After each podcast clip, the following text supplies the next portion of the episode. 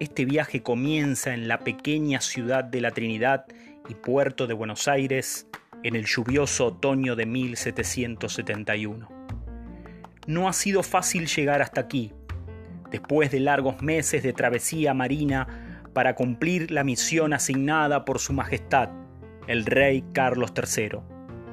Podría decir que traigo lo suficiente, pero mentiría al sostener que me genera temor internarme en estas tierras del sur, que nacen en la pampa, una gran llanura similar a un mar verde, y se pierden entre las sierras y las montañas del Alto Perú, despertando mis más grandes imaginaciones y sueños. Buenos Aires es una ciudad irregular, de casas bajas y algunas mansiones de frente pintado a la cal, pero casi puedo afirmar que en días de lluvia es imposible transitar sus calles, que se vuelven un lodazal. En otoño, la niebla sube por la boca del puerto y cubre todo, dando la sensación de andar a ciegas en pleno día. El río, al que llaman del Plata, es una gran mancha gris o marrón, dependiendo de la inclinación del sol. Cuando ese mismo sol clarea, se pueden advertir las diferencias que hacen a la Buenos Aires colonial.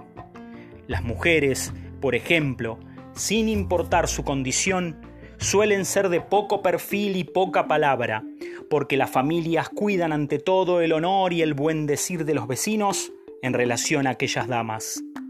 Sabemos, además, que esta es una sociedad desigual, al modo de las europeas, y que todos, pero mayormente los más acomodados, procuran matrimonios arreglados que conserven su posición social.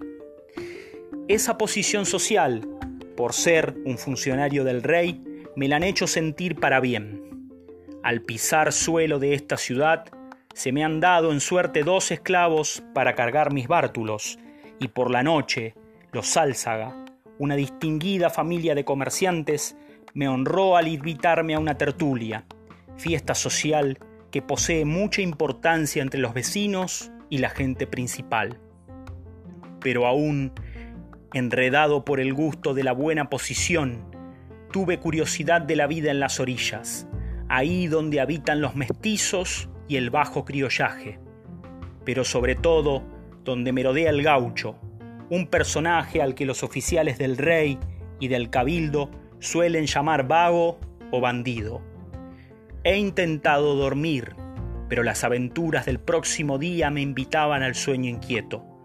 No era para menos al amanecer iba a internarme en la Buenos Aires profunda.